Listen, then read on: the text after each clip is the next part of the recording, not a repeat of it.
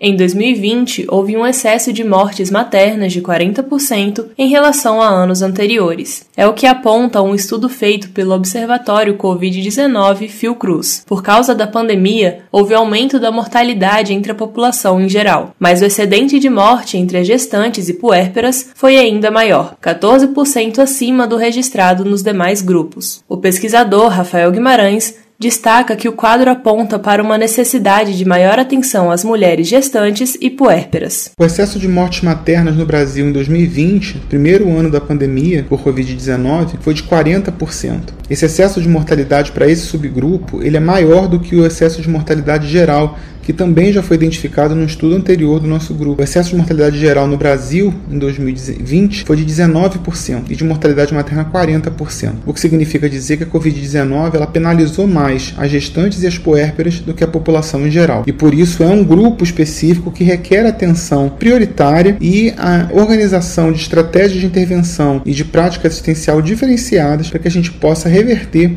essa situação de, de iniquidade que permeia grupos sociais distintos. O pesquisador também explica que a porcentagem de mortes maternas tem uma ligação com a Covid-19, mas não necessariamente de forma direta. Nem todas essas mulheres que morreram em excesso morreram por Covid, mas a Covid criou uma certa desorganização da rede assistencial e que acabou prejudicando o acesso dessas mulheres, principalmente as gestantes, a um pré-natal e parto de qualidade, e a um acesso oportuno a esse tipo de, é, de assistência. Essa dificuldade de acesso penalizou mulheres mais vulneráveis, principalmente mulheres pretas e pardas, mulheres que vivem em comunidade rural e mulheres que tiveram seu atendimento fora de município, o que ratifica a ideia de que a rede assistencial estava despreparada para atender a esse fluxo em situação de pandemia. Rafael explica ainda que as mulheres que conseguiram atendimento tiveram maior chance de internação e CTI e também de uso de ventilação mecânica invasiva. Ou seja, a rede de saúde procurou atender de forma mais intervencionista essas mulheres para poupá-las logo no início da manifestação dos sintomas mais graves da Covid-19. Reportagem Sophie Stein.